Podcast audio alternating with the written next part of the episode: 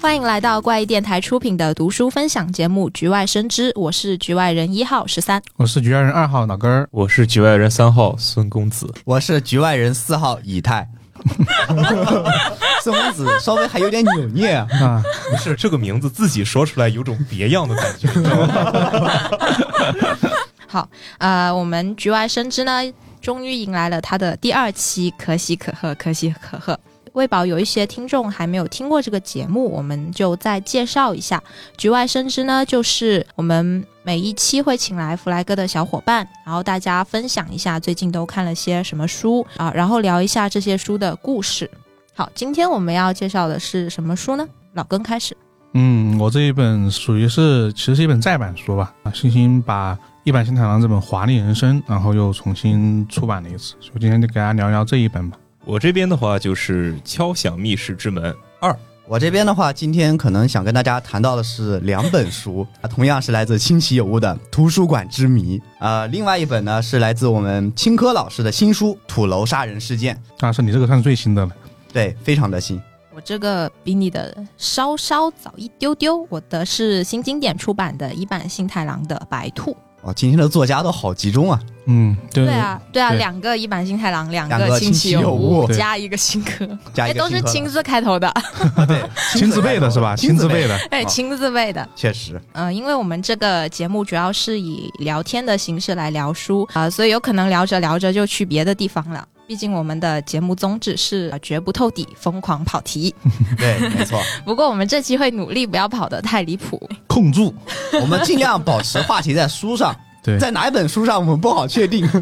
在不在我们今天讲的书上也不好确定。 对，而且跟呃听众朋友们贴心提醒一下，我们聊的这些书呢，在我们的官方书店怪异藏书局上都是有售的，所以有被安利到的话呢，可以听着听着电台就打开某个橙色软件。好了，我们就开始今天的正题。第一个要分享的是谁呢？行，那我先来开个头吧。今天我要讲的是《敲响密室之门二》啊，然后它虽然是第二部，就是清崎有无在图书馆之后，好像就不打算写图书馆了。呃，对，好像是不的。打算写管系列的，啊对不管系列写管系列了。具体什么原因呢？可能一会儿以太要来分析一 下。然后他又开了一个新坑，叫做《敲响密室之门》系列。这个新坑是一个短篇集，然后主角也是从我们的李染天马和幼奶妹子变成了两个男人，挺好 的，挺好的。啊果然是孙公子的主场哈。就好这口儿。我以为你想加入呢。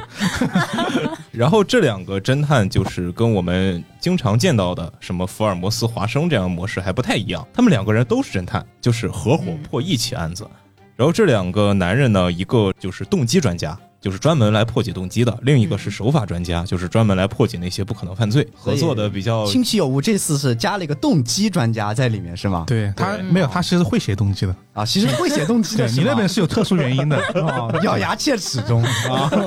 这次他可能是听到了来自楼将几年以后的呼唤啊，必须要加一个动机专家。穿 越时空的呼唤。对，不然几年以后会有人来收我的。然后，其实这本短篇集怎么说呢？就对比《敲响密室之门一》来说的话，它加了一个主线元素，嗯就是刚才我们听这个设定可能比较中二啊，有两个专家，一个来破解什么，一个来破解什么，这种设定系的听起来就比较中二。但这次确实不是清崎有无犯中二病了，它是有原因的。嗯，对，嗯这本有原因的啊犯中 二病， 可以理解。这本书用一个主线把他们都给穿了起来，具体是什么呢？就不透了。对，因为这本书，呃，我也有看嘛，毕竟是二嘛，一其实还是一个比较经典的就是短篇集嘛，对，也没有一个什么说特别明显的主线，就是可能暗埋了一条，嗯然后二就就解答了一个很大的疑惑，就刚刚孙公子说的，为什么这个人他就是破轨迹呢？就是有有个主线把这个短篇集给串起来了。对，因为他其实不是第看第一本你会以为是个单纯的就是玩设玩这种侦探人设嘛，日常就是单元剧这种感觉，，嗯对，但后面就是看看完这个二你就知道哦，原来这个是有原因的啊，还能引出一段往事，可能就是因为我也两本都看了嘛，一跟二看完可能会更加完整，但其实你就算没有看第一本，你直接看第二本其实也不影响。嗯，对对，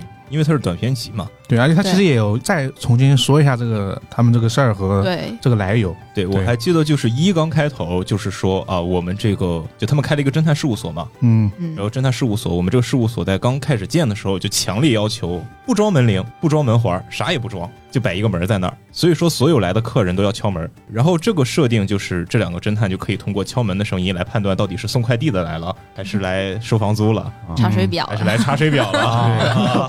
还是客人来了。甚至他们在推理中可以就是听敲门的声音来判断这个客人大概是一个什么样的样子，他们的事情是急还是缓。我觉得这个标题取的也比较有意思，就一个是双关嘛，一个是他们这个事务所名称就叫敲响密室之门，第二个就是去他们这个事务所必须要敲敲门。嗯，啊，对我个人比较喜欢这里面的第一感，要不透一个吧，一共六个，推一个吧，预个就情一个吧，我得觉得可以。对，就算是是怎么说呢？抛砖引玉好像也不是，就是先大先尝一下一个这个冰山一角。啊，先看看这 个这本书《冰山一角》，就是这里面的密室，我觉得还是比较有创意的。比如说第一个密室，就是在一个小木屋里面，然后有一个人被杀了，死在了一个还没有完成的桌子上，就是斜的嘛那个桌子，嗯然后脑袋是被螺丝刀给扎了哦啊，嗯啊，就倒在上面死了。死了以后，哎，这个木屋第一个门窗反锁，经典不经典？经典，经典太经典了，非常经典。第二个什么门口被泼了油漆，油漆上面有脚印，经典不经典？太经典了。太经典太了。经典，对，然后不经典的就来了，这个小木屋的墙上 被人开了个大洞。呵，对，是那种特别大的大洞，它按感它觉的前描面两述，条完全失去，瞬间失去了意 义。对，就是一个一米七乘两米的大洞，嗯，嗯，非常大。这两个侦探调查了以后，发现了一个更奇怪的事儿，什么事儿呢？那个油漆不是因为打斗什么的产生意外泼到地上的，是凶手故意泼的。也就是说，凶手自觉了后路，然后用电锯在墙上开了个洞，这又是为什么呢？为什么呢？为什么呢？？ 为什么呢？对，然后他们就开始一开始给了各种假设，比如说，就像我们之前说过那个密室东西，比如说墙上有什么痕迹，他们必须要清除，可能是这开这个洞有什么其他原因。最后他们得出了一个结论，这个结论也是比较有意思，叫做这个洞并不是他们出去的洞，而是他们进来的洞。啊，嗯，哦，这就是密室的动机，哎，对，这个就是提到了密室的动机了。为什么这个这个洞并不是他们要出去，而是他们要进来？然后他们为了掩饰他们进来的时候开了一个洞，把这个地方布置了一个看起来只有洞能出去的密室。但是这个地方我们就可以想一想了，一个一米七乘两米的大洞也太大，也太，大了，对，啊呀，嗯没必要，对吧？除非他是个什么好客，你必须从这个洞里面进来。对但事实上当时没有 没有那种好客的洞应，该在屋子顶上。那种哎，对我是只是一面墙直接破 了，还要开什么洞？对，好客好像不需要电锯开洞哦。对啊，反正就是，除非他是个巨人，不然他根本用不了那么大的洞。所以说，他开这个洞一定是为了运一个别的东西进来，那个东西就是桌子。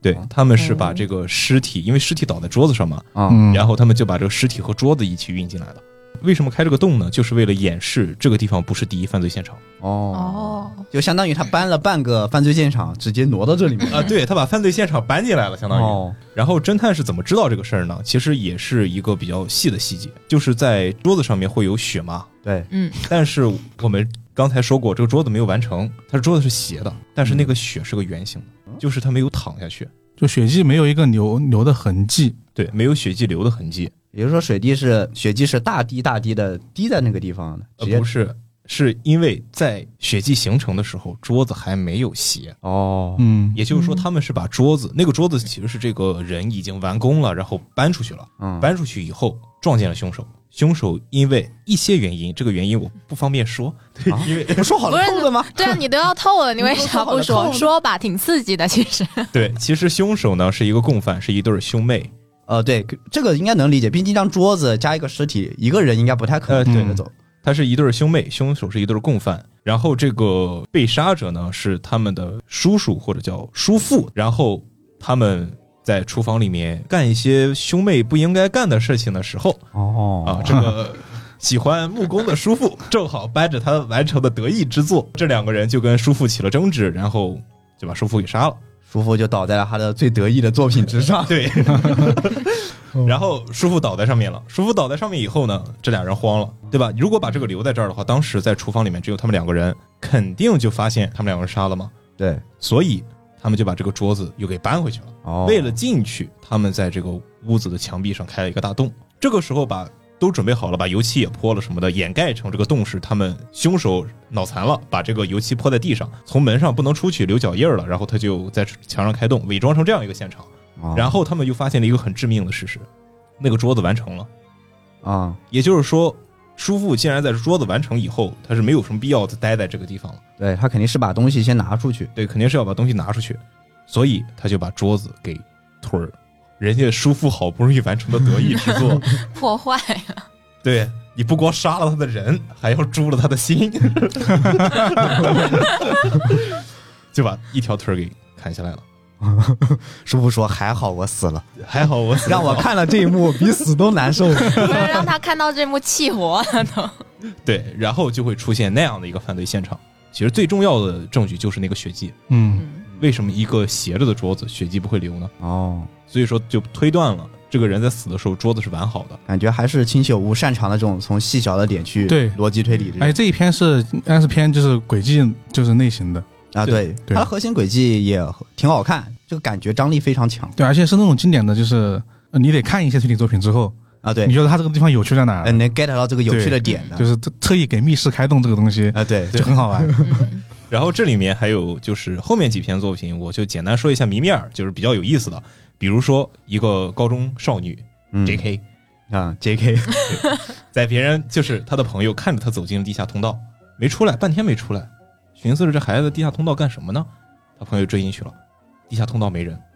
这个人就这样人间蒸发了啊！这是其中一个谜面儿，有消就是不得不提到杰弗里里夫消失的人，消失的人。 对，这也是一个谜啊面，比较有意思的。再比如说，一个人死在了游泳池里面，淹死、溺死，对。但是问题是，游泳池水只有很少，意思就是他跳进去以后摔晕了，然后呛水死了， 呛水，就一点点一水。点点水呛死对，对，那么问题又来了，这个人也太蠢了吧？啊，对，他这么浅的水，他往下扎什么猛子呢？ 这就是其中我觉得比较有意思的一些谜题。然后其他几篇作品呢，也是没有那么新奇，但是也是中规中矩的一些推理上比较好看的作品。感觉这一部很多这种密室这种奇思构想的东西很多，对，就是不可思议之处，有股膻 味儿，那味儿那味儿很重嘛。而且而且确实他，他那个，我觉得第一个密室就是刚刚说这个密室和那个溺水那个那个案子啊，都很有大山的风格，就是它的解法很反方向来的，就是我觉得是比较新奇的。然后你其他几个应该就是后面还你刚刚没说几个，可能还是跟他主线有关的几个案子。呃，对，对就是里面引出了其他的人，又到了清崎有无最喜欢的二次元设定。他们本身是一个侦探社对，哦，啊，就是侦探社大学推理社团，对嗯大学推理社团，一共有四个人，但是他们毕业以后，除了两位主角以外，就分崩离析了。为什么呢？这两位主角为什么又要开一个侦探社呢？这个就是这本书的主线。我觉得这本书还是非常有意思的，所以给大家推荐一下。听这么说确实很有意思。对，先嗯夸一夸清崎有无嘛，对吧？先扬后抑。先 扬后抑这。样我我也先说一下，喜欢《星期礼物》的书迷，我虽然前面铺垫这么多，但是我没有觉得哪里不好啊，我只是怎么说呢？有一点我觉得需要，就是我想，就是有一些我自己特别的感想，想要发表一下而已，仅此而已。那既然已经说到我这边了，那我就接着向大家说一本可能很多人应该已经看过的一本相对老一点的书《图书馆之谜》。嗯，应该是清晰有物的馆系列的最后一本吧。呃，前面两本分别是之前点到为止提过的《体育馆之谜》，嗯，还有后面的《水族馆之谜还》，有以及这本怪异君亲情作序 推荐的《图书馆之 谜》。划重点了，还是有还还是有渊源的这两本，为什么没有为什么没有那个水族馆呢？是因为呃体育馆之谜做了点到为止，所以那那个编辑老师找我们，王瑶老师找我们做了这个图书馆的活动，图书馆当时正好要出图书馆，导致水好像水族馆我们就没什么掺和。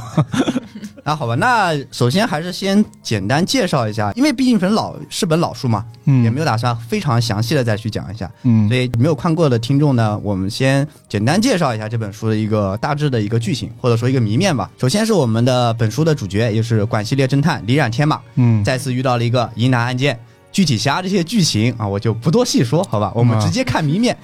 啊、一位喜欢特别喜欢图书的少年，被一本厚大的书砸中头部，倒在了一个图书馆的血泊之中。案件发生在夜间，而夜间的图书馆呢是已经关门下班的了。呃，能够进入图书馆的需要通过专用的员工通道。员工通道是一个密码锁，密码是只有图书馆内部的管理人员才有拥有啊。首先，七个图书馆的管理员就是首当其冲的嫌疑人，对，嗯，而我们的侦探李冉天马在观察现场之后呢，发现死者留有一个死亡留言嗯啊，是一个片假名的开头，呃，怎么读我也不太清楚啊，啊，但是我反正待会儿也不 会提到，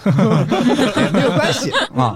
不重要，，呃，不重要。然后手指指向了一本书，也是一本推理小说，它圈圈起了封面里面那个侦探，相当于死者做了一个死亡留言。嗯然后就是这样的一个留有死亡留言的这样的一个案件，而我们的李冉天马又利用就是非常标准的逻辑流推理了。嗯啊、最后找到了凶手啊、是这样的一个故事。其实大家说完之后，除了这个案件以外，为什么没有剧情啊？因为确实也没有剧情太 多的没有太多剧情，没有太多的剧情可言。它其实是有剧情，因为它是要跟前两部有一个很强的联系，嗯因为很多角色出来其实跟这个案件没有太大 关系，对对几乎就没有关系。嗯它是牵扯到李冉天马自己的一个过去的一个身份之谜，嗯然后一直有在铺垫，但是因为管系列没有后续了嘛，所以具体发生了什么我们也不知道了，可能嗯对也不会有了。嗯，可能要会出一个新短片，呃，可能会出个短片，但那都不知道的事情，因为亲戚嗯对嗯有屋去写别的系列了，对，所以说这部分的内容好像现在变得可有可无了还是很多人在等待的。呃，我就在等待呀。对啊。最近要出一本新的风之修的短片，风之修高中的，那、啊那挺期待的。对。啊话说回来吧，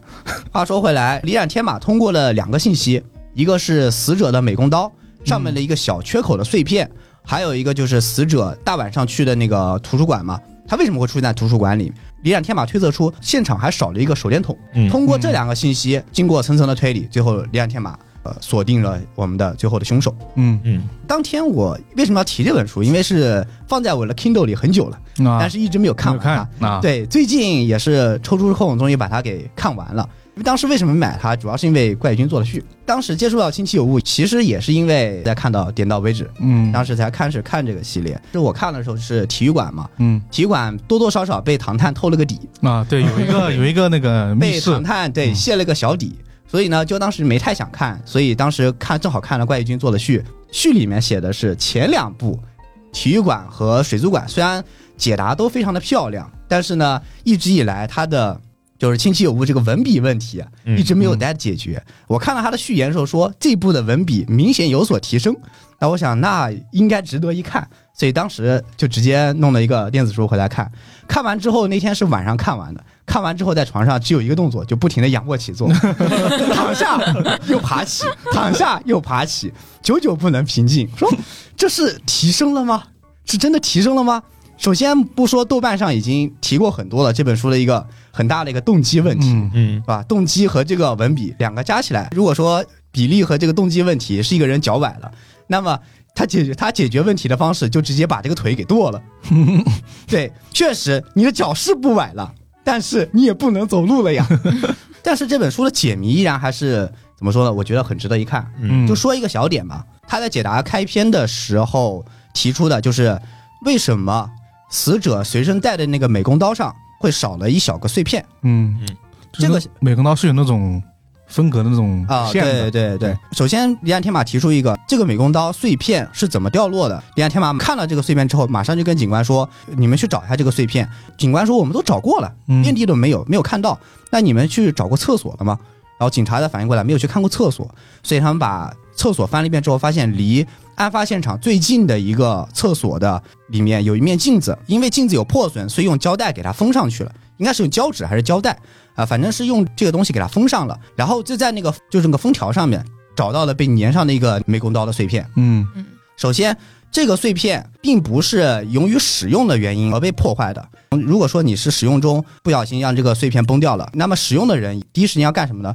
他是因为是折叠美工刀嘛，第一时间肯定是把那个刀片掰掉，对因为它是一格一格的嘛。对，有没那有个想线过的人可以试试看那个巨人，大家总嗯 巨人总看过吧？那那个就是那种折刀，它是有一格一格的。如果你坏了，肯定会掰掉。嗯那如果没有掰掉，那么只有可能认为就是没有来得及掰掉，也就是说，当晚在案发当时使用的时候被掰掉了，也不能说是使用的时候，而是反正是刀口打开来在外的时候，它这个出现了缺损。那么有可能是发生了什么情况呢？刀掉在了地上，但是案发现场它整个图书室上面都是有地毯的，就是刀掉地上之后不可能会发生这样的缺损，所有地方都找过了，厕所又没有找，那么只有可能就是在厕所里面。当然还可以再往后推一点，就是发现碎片的位置。嗯，就是为什么这个刀片的碎片会出现在这个胶带的后面呢？因为这个胶带被撕下来过，对吧？啊， 你搁这搁这，对吧？搁这搁这。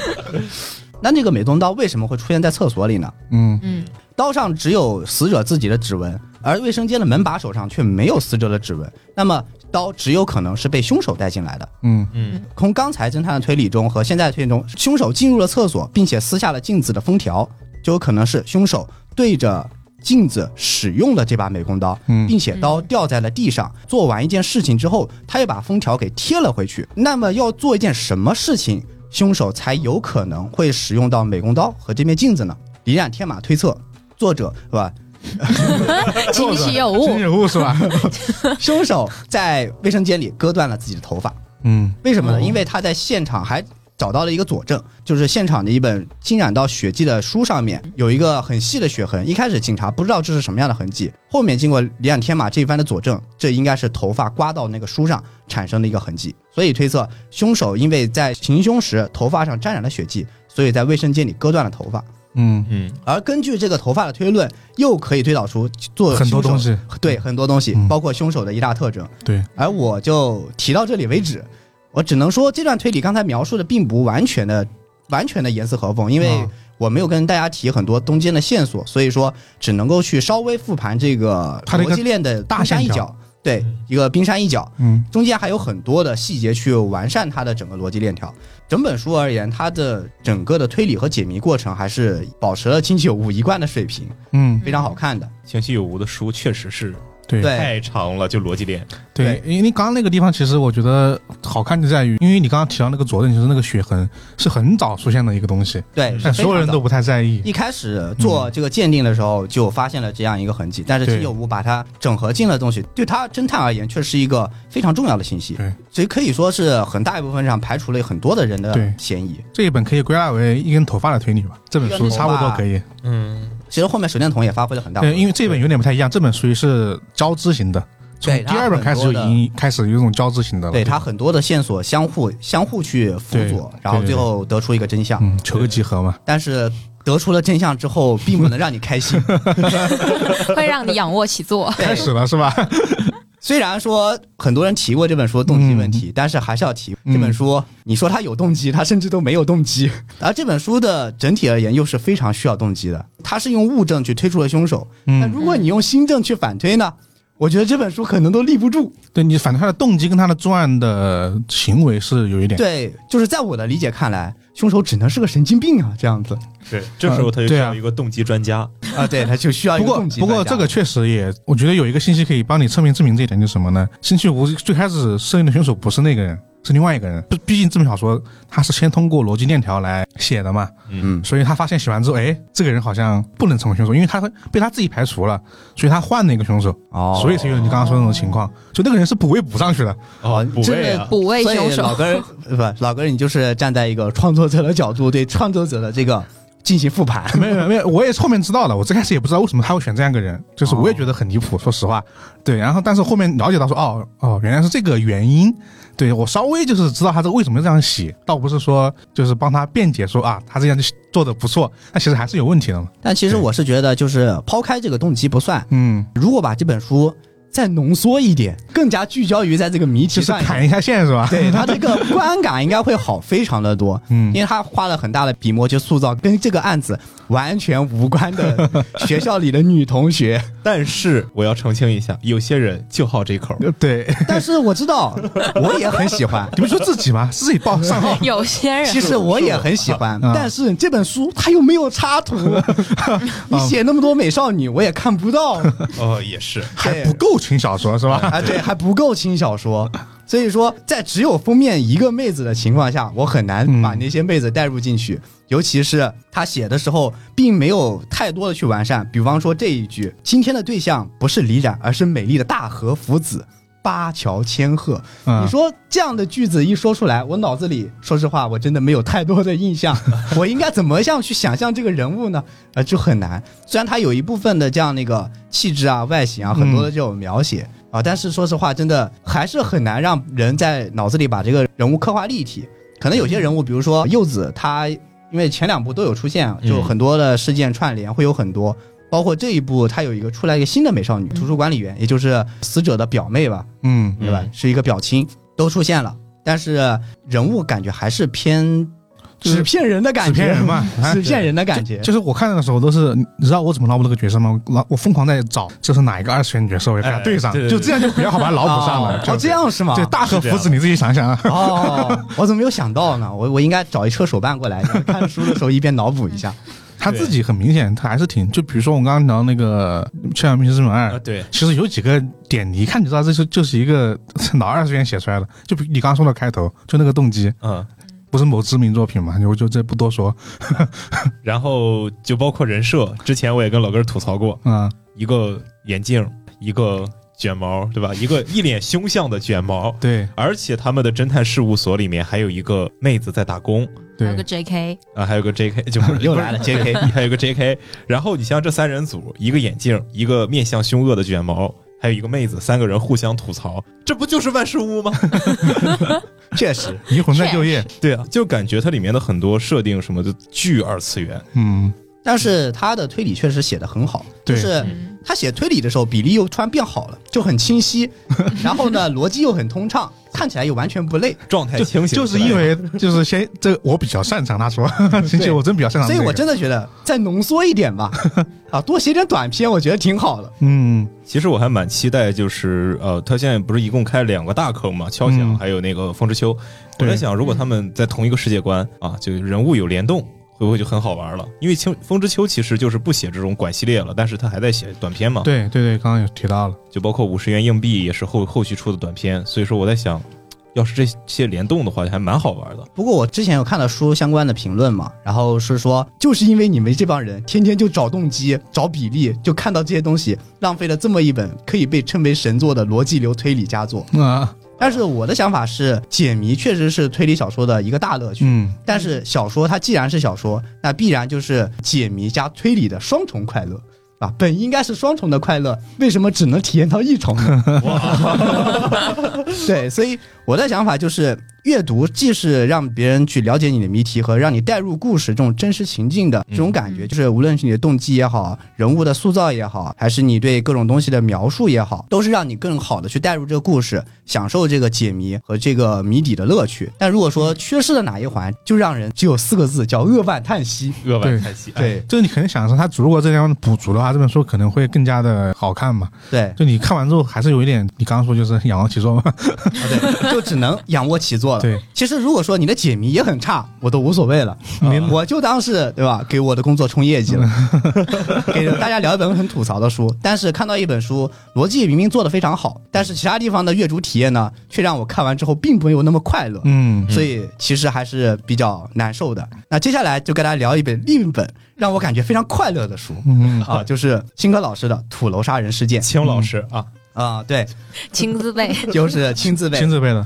这本书是本新书嘛，嗯首先还是给大家先稍微聊一下这本书的一个剧情。这本书的一个剧情也是接待青哥老师的之前的作品之后的。出场的侦探呢，依然是呃，可能之前看过青科老师的一些书的人会知道，就是主角依然是呃陆羽和陈伯斯。嗯陆羽呢，大家可以列为华生，嗯，然后陈伯斯就是我们的侦探，而这一次也是呃，陆羽接到了他自己大学时候学妹，也就是郑佳的一个邀请，邀请他去往在应该属于闽南，他是在福建和广州相快交界的一块地方。一个小村庄叫做龙凤村，小师妹告诉我们的陆羽，这地方有一个关于一个宝藏的传说，而这个宝藏的来源来自于明末的皇帝，也就是隆武帝。可能对于大家历史不太熟悉的人，可能不太清楚啊。其实就是在明朝灭亡之后，呃清军还没有完全统一整个中国的情况下呢，就是呃，在不用，我觉得不用那么复杂，就是说四十三章经找到财宝一个道理 嘛。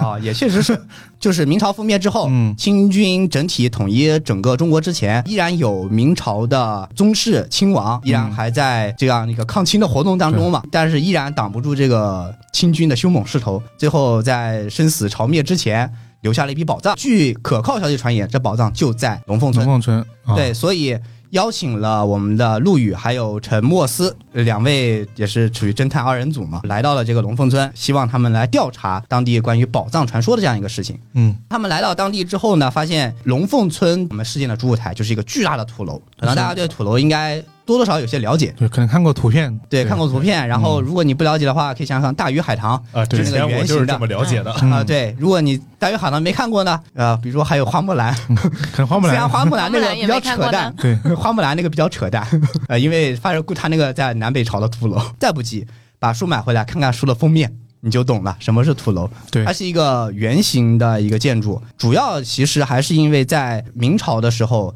东南沿海有大量的倭寇，抗倭，对，这样当的时，有抗倭，加上当地的呃治安比较混乱，嗯不光有倭寇，还有流匪。当地的客家人就建造了这种大型的土楼，就是整个宗族一起住在一起，践行了这样一个圆形为外、一个环形的这样一个房子。有但有环形的，也有方形的。主要的方面就是为了大家住在一起，这样的话可以相互帮忙，嗯也有利于在这样一个乱世的环境下生存。另一方面就是这个东西的防御力比较强，对啊，，就是嗯我的碉楼固若金汤，他们进不来。马奇诺土楼， 马奇诺主楼，这个是反方向的了。我们故事的主舞台也就发生在这样一个环形的这样的一个建筑里面。这个巨大的土楼是有两家在里面居住，一个是沈家，一个是温家。这两家呢，你可以理解为关系不好。这个村庄因为这些年发展的不是非常好，嗯导致年轻人都都是外出务工，呃，没有留在村子里面。现在村子情况非常窘迫，所以沈家的家主，也就是现任的村长带领的，找到了旅游开发公司，希望能够把这个村子的品牌推广出去。在旅游开发公司的建议下呢，沈家决定搞一个他们村子里一直都有的这样一个民，算是一个民俗的活动吧，就是成人礼。他们找一个马上就要成年的这样一个年轻男女，然后完成这样一个仪式，嗯，其实嗯无非就是吸引游客嘛。对，这样说属于这种民俗宣传嘛，现在叫做哎，呃，就在这 个这个设定要出事儿了。对你听这个设定，大家可能想到会出事儿。在一切稳步进行的时候呢，其实矛盾也黯然滋生，那就是居住在同一个土楼里面的沈家和温家其实并不和睦。后来我们了解到，虽然不知道什么原因，但是他们两家之间有世仇，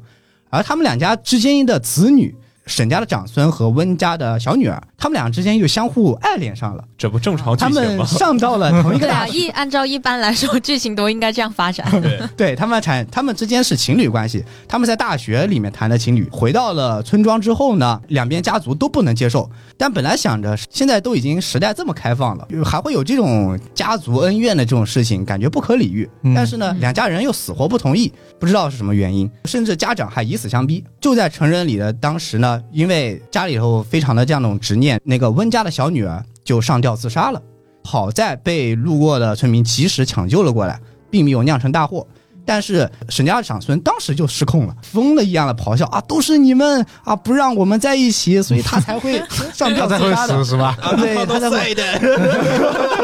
啊，味儿太重了。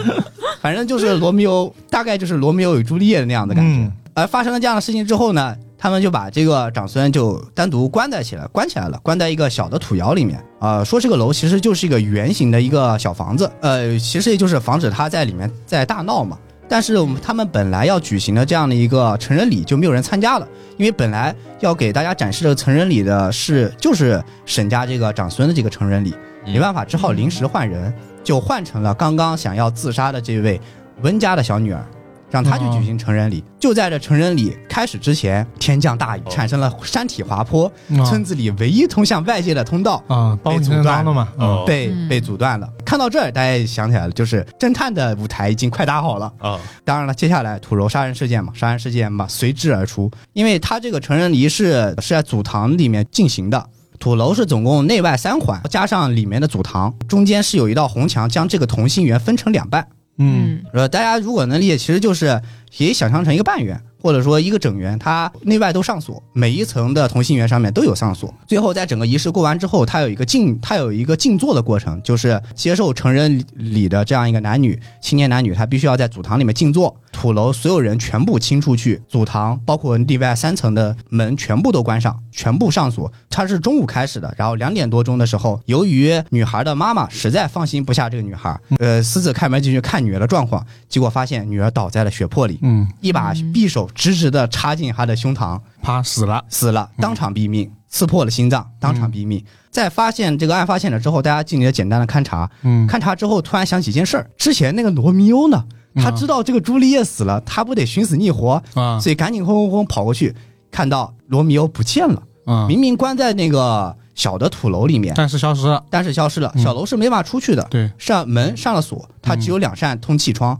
通气窗根本进不了人，就是也出不很了人小，，对，很小，嗯，出不了人，也进不了人，他怎么出去的呢？这是啊第二个密室第，二个密室嗯，对，嗯第一个密室大家看到了，就是一个多重密室，啊，哇，里外三层全部上锁。嗯接着到了晚上的时候，发现终于找到了这个长孙了，这个罗密欧终于被找到了，但是他也已经死了。死了，嗯对，第三个也是个密室，是个雪地密室，他被吊死了，就是白天。女孩嘛，女孩自杀的时候是用上吊的方法，她是想吊死在村子里一棵古树上。呃，我们的罗密欧也同样死于这个古树上，而这次他是真的死了，对也是吊死的。我们现在不能确定他啊是不是不是自自杀杀，啊虽然大家可能心知肚明，对，应该不是自杀，没意义了，对不然，对，但是呃，因为天降大雨，地上很湿滑嘛，嗯然后古树底下是一片泥地，这个泥地大概有十几米长，但是只有一排脚印，是嗯走过去的一排脚印。而当时现场侦探又排除掉了沿着脚印走回来的各种其可他的能情性况。啊，对，排除了其他情况，甚至我们的记者小妹，也就是我们陆羽学妹，还提出能不能挂一根绳子，就是做一个滑索，从那个嗯古树滑上过面去滑下来。后来也排除了，因为没有地方固定绳子。而就是这三个密室，我们的侦探陈莫斯开始了他的推理，又是经典的三个密室。三个密室，对，还是青老师还是这是还是料很足的嘛，但一是次破三听个这，个怎么说呢？听这个谜面来说，我觉得还蛮吸引我的。哦对我也是，我觉得是可以给大家稍微透一个小的底。对，吸引大家去看一下，来，我来，我来给你们做个问卷调查，你们想听哪个密室？哎，我们一人说一个就三个， 一个，来一下，一个是土楼密室，对吧？嗯还有一个是小土楼的小土楼密室小土楼的密室，嗯还有一个啊，不，第一个应该算是多重密室，第二个是一个小土楼密室，嗯，第三个是个雪地密室，那听就啊听最大的呗，最大的是吧？多重密最室大的啊，那我可就真这说了，对，听青老师听到这句话，不要不要不要打我啊！我直接说最最大的这个，哦跟我没有 关系啊啊，跟我没有关系，是他提出来的。先说个剧透预警啊嗯，这个是真透了。这个是真透，真的要告诉大家。而这个其实谜底非常简单，因为怎么说呢，其实是个很脑洞的一个选项对，毕竟青科老师大家都懂，啊，对， 是个很脑洞的一个选项。其实那个土楼是个外三层的一个同心圆嘛，嗯中间是主堂，嗯然后中间有一道很有一道墙把这个完全隔开，分成两家嘛。而其实这道墙才是真正的这样的一个视觉障碍，就是因为有这道墙，所以所以大家才会以为这是个同心圆，但其实它并不是个同心圆，哦它是个螺旋状的结构。就是同心圆中间不是有一道过道嘛，啊，嗯中对间啊会，有一道跑道一样的东西，嗯每个每个跑道上会有个墙堵着，但墙上会有一个小门儿是可以打开的，每个墙上会有一个锁。一开始侦探的时候发现锁的方向是反的，就是它是个对称结构。如果说你在北方向上这个门锁是往左，是是在左边的，那么南方向这个锁就是在是在右边的。比嗯如说它是个对称的结，它是个镜像对称的结构。嗯后来才发现这个设计其实就是因为这个土楼是一个螺旋状的结构，哦，你从一侧门进去，你一直沿着这个墙一直开，一直开，一直开，它最后螺旋状，它就会来到这个主堂。哦，也嗯就是说，它不是一个就是一层一层一层，而是三层是一就层。它就不是三个平行的那个同心嗯对，圆，它不是个同心对，圆，它是同心圆。连起来的，对，只要凶手在所有人撤场的时候，悄悄的躲在里面没有出来，嗯他就可以沿着这个螺旋状结构一直深入到主堂里面，嗯将人杀死。啊，哦哦，它这个还是还是利用了土楼的这个就是建筑轨迹做的一个东西，啊，对对，对很多人在想这个怎么出来呢？嗯对啊，他但是因为沈家有一侧大门是开开的，嗯，但是沈家的祖奶奶就是里面最大的一个，大家可以理解为什么佘老太君，差不类多似这样的 人物坐在门口，并没有看到有人进出。但是大家可以想象，最凶手是留在里面将人杀死，但他又怎么出来呢？嗯这又是一个谜题，对吧？对，而故事的最后就解完这三个密室之后，侦探正打算继续推理的时候，发现，哎，那个佘老太君，也就是沈家的祖奶奶自杀了，留下了一封遗书，说凶手就是他。然后接着警方结案。说到这里，大家是不是有一点迷惑啊？就这样了，那就是他这个佘老太君自坚守自盗呗，对嗯吧？他自己坐在门口，然后说谎，说没有人看到他，其实他自己就是凶手。对对，但其实并不然，凶手还是另有其人的。对，不然这本书就很难受了，可以要是给大这样家写的话可以大家再留个影子。案发现场有一个零，就是祖堂嘛，都会有个零牌桌，嗯就供奉的两家先祖的所有的灵牌，不是最上面的，而是最下面的两道灵牌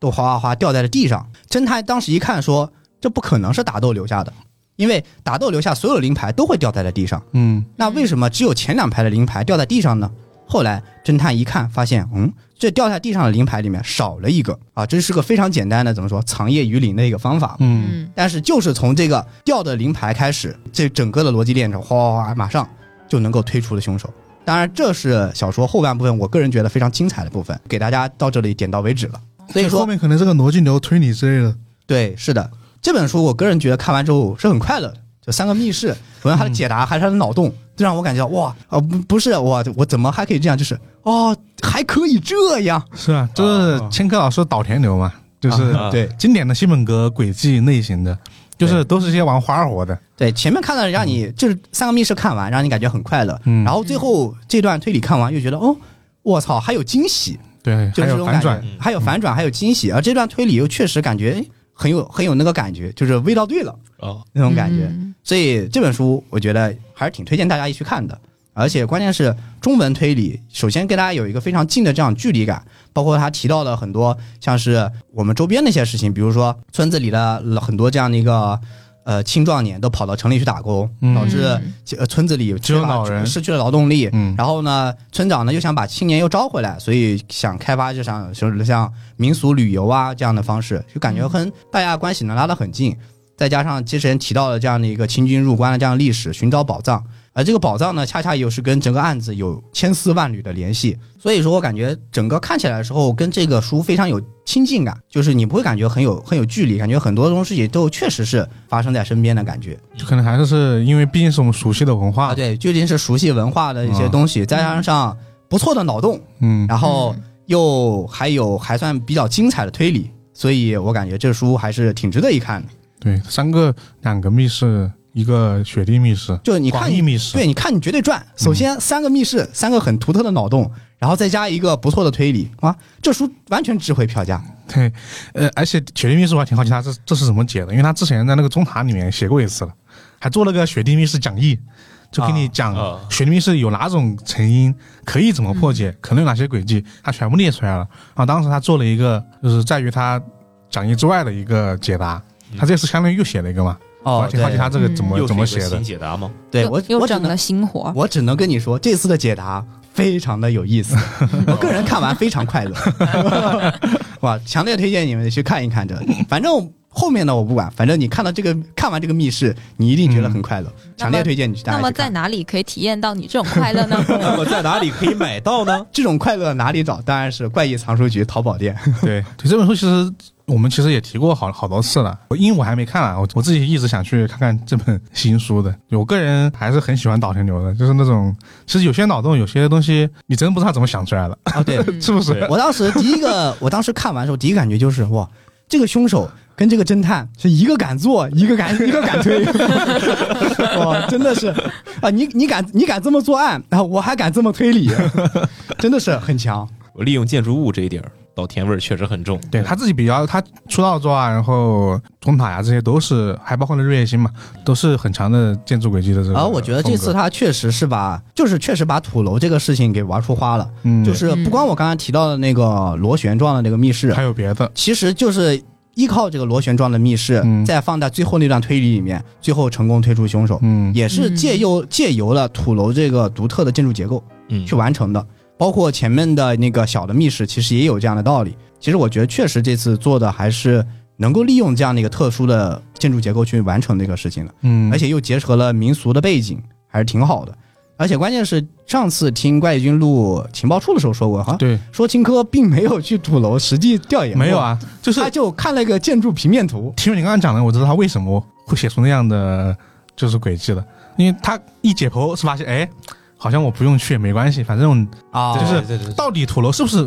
按照螺旋状建造的不重要，啊，是对吧？我们毕竟他描写的是一种就是方法嘛，呃，就怎么说呢？他他看了平面图，确实是我感觉是一目了然，对，就是嗯你看了平面图的时候，马上就知道他这个手法是什么样子的了。对，可能也确实是因为他没有实际调研过，所以没有被土楼这个高大的这个实际的东实西际东西所影响，影响。对啊他直接看平面图，其实更容易直接找出这种切入点。啊，就是没有嗯被没有被它现在现实的结构所限制，对就可以往里面加一些新东西。岛田就是需要这个东西， 就不要被现实的结构所束缚住。对之前还有一个建筑师，是就我看到的，就是说有个建筑师他一直想推小说嘛，嗯他就讲说啊，你们这些西本格这些建筑没有一个能够真的建出来，你们写到手能不能想一想？哎，我们这个建出来了，它是有三百年传承的建筑 啊，是不是能打破这句话？而且这一个它是就午夜文库它原创系列的，就下半年原创系列的第一本，这样看起来会让人很期待它后面出的那几本。啊，对，嗯确实对我现在越来越期待了。其实我之前对新本格就是像岛田流这种，并不是太感冒。啊，嗯但是看完这本之后，突然很想全部找过来看 一看啊！无论是日本的还是中国，我都想全部看一遍。西本格这种味道是很浓的，哦就是哇，你一这打种快乐真的你翻开那一瞬间，你就知道它它会是个什么东西了，因为它一般都是些确实些很天马行空的一些谜面啊嗯和天马行空的轨迹。对，如果说你看普通的推理就是一道大餐的话，哇，吃的很饱，嗯就吃的很爽啊。这个就是你去吃海鲜吃的那个芥 末通透，突然一下有一股东西从你的鼻腔里，嗯，顶顶到脑门上了那种感觉。不不不，这个这个就有点像那种创意料理。啊，对对对哎，对你对，你懂我意思吧？哎，没就是吃，过，哎，没吃过。哇，这个味道哇，直接顶出来了。就比如说什么红油奥利奥，啊，对，红油奥利 奥，我就哇，这个东西，我操，太新奇了，我操，不知道怎么怎么跟你描述。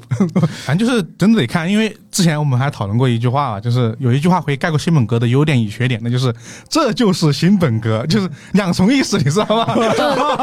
就是一个问号，一个感叹号。 对，问号要感叹号，就是它好看的时候真的很很爽，但有时候那个的时候也比较那个。呃，但是我觉得就是青哥在这本书里面就感觉有一个很好的示范，就是嗯新本格这个脑洞以这个脑洞设定为基础，再放到后面的推理去，把嗯整就是先做一不个不仅仅停留在那个轨迹之上，啊后面还有一段别的推理。啊，对，对无论是再加一个，我觉得他这个逻辑如果再长一点，我觉得这个书感觉观感会再上一层楼的感觉。对，就以逻辑流的这种以小见大的方式来把这个新本格这个轨迹推出来，就是说它只能是这样，对不是我们天马行空，是它只能是这 样。我觉得这就是真正意义上的双重的快乐。就它其实也削弱了它的故事观感，它就也是是其实它故事应该其实也是比较简单的故事吧。就刚你故说完之事后，你要说简单，其实也不算太简单，因为它啊有、它有两条线，涉怎么说呢，就是涉及到两辈人的 恩怨。嗯哦，哦，啊毕甚竟至你刚刚也说了甚嘛至说的是三，甚至是三辈人的恩怨，嗯因为关乎到那个刚才记者提到了嘛，就是那个有一个叫龙武帝的宝藏，明朝末年那个其实就是一个流浪皇帝， 现在叫流浪皇帝的那带着个，皇帝去流浪，哎，就是那个属于是那个残存政府的一个嗯宝藏嘛。嗯，正好这两家就是沈家和温家，正好是那皇帝两个护卫。就是哦皇帝在城门攻破前，让他们把财宝送走，以支持后面明朝的这样的一个复辟。清军开始没打到广东嘛，然后在嗯广东确实后面有呃新的皇帝又登基，然后他们想把宝藏往广东那边运，但是会发现运不过去，中间实在是路途凶险，加上旁边的士兵又有哗变，所以没有办法，只好就地扎营，就把这个宝藏一直留下来，就是想作为日后光复的一个资本嘛。嗯，就一直世世代代想守护这个宝藏，其实是这个村子落成的一个原因。涉及到这个祖先和几代人这个恩怨，由于这个宝藏牵扯出一大堆的事情，啊，最后其实是一个因果轮回的悲剧他这个还是挺金田一的，啊！对对 对这对个感觉对。五非星常五星村是吧？叫呃，不是，是另外一天个草财宝，啊，对，天天草草财宝财宝，嗯，天草财宝，当然，我是觉得相对来说结合的还是不错的，人物刻画也还不错。这块人物没有那么多，主要是两大家族的一个人，还有旅游公司的一个一个项目经理人，商人刻画的也挺好的，就是确实符合我们现代商人，现在上就是说怎么说呢，资本逐利那种感觉。嗯，嗯，对，确实他也刻画出来了，加上一个老教授，他是反对旅游开发的，然后一直吵嚷着我们要保护土楼文化，不嗯能让旅游这些东西就把破坏当地的这样原始的生生态，态。嗯但是村民又很反对，因为我们穷啊，过不下去了，嗯嗯， 就是一定要发展旅游业，让这个家乡的这个富起来，我们才好继续待下去嘛。所以这种人与人之间的这种矛盾冲突，他也进行了这种刻画。其实整体来说，嗯就是不光有推理，其实别的部分其实写的也 还好。楼翔对这本书评价是非常之对高，对楼酱非常看完之后快乐他很，他脸上都昨天晚上充满了笑容。啊对，非常的怎么说呢？基本上我这个书，因为我虽然是断断续续看，但是嗯最核心的部分其实是昨天晚上一一口气喝成看完。 啊，嗯看完之后只有两个字形容，就是快乐。我不想评价这本书到底是好和坏，但反正它给我带来了快乐。毕竟是吧，娱乐小说的这是最高评价，看完你爽就完事 儿了。对，对嗯所以说最后只想用一句话来总结，就是“亲戚有误，你可别写长篇了。我还是很期待的，他写长篇管系列的，呃，我也是，说对实，话因为真的现在看不到这种了，别人都不写的，就连那几个有三九七他们也不写了，就很难受，就没有人写这种长篇的，就是推理了，而且短篇逻辑流推理有一个很大的问题，就在于它的逻辑链条会比较”短，短是吧？对它大多数是靠点子，就是点子王，比谁点子多。对，那 但行是我换一句啊。亲戚有误，可少写点高中生 JK 吧。不行， 陈公主还喜欢看， 哦，那再换一句，亲戚有误，请你下次写高中生 JK 的时候多画点插图吧， 多点插图好吗？对，下次和一个插图师合作，说不定就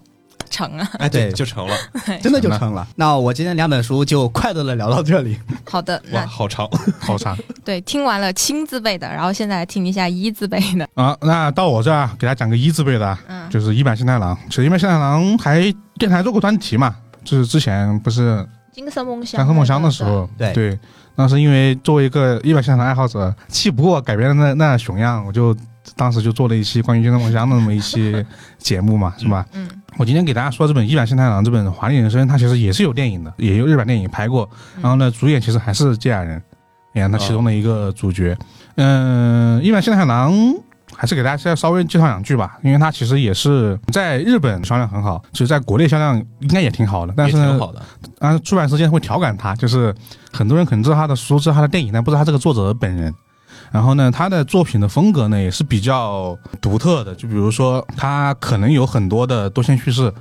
就他的时间线因为都是混乱的。然后呢，他的作品的风格一般来说，呃，脑洞比较大，就是是故事的整个世界观的脑洞。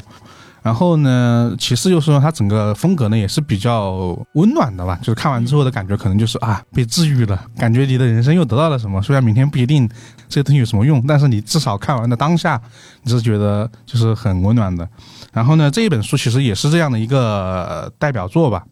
呃，因为这本书大概有十个角色，它是乱序的，然后呢，同时是就是时间线跟人物线是跳跃的。所以我今天我想了一下，我介绍这本书就不给大家用这种介绍故事的方式介绍了，呃，换一种方式啊。首先呢，我先让大家看一张图，这张图呢，你让听众朋友看一张图， 让听众朋友看一下。就是我先让我们四个人看这张图，然后听众朋友们可以去我们的公众号里面可以看看到这张图。到时候把这张图放出来。对，这张图的名字叫《走不完的阶梯》啊，你们可以看一下。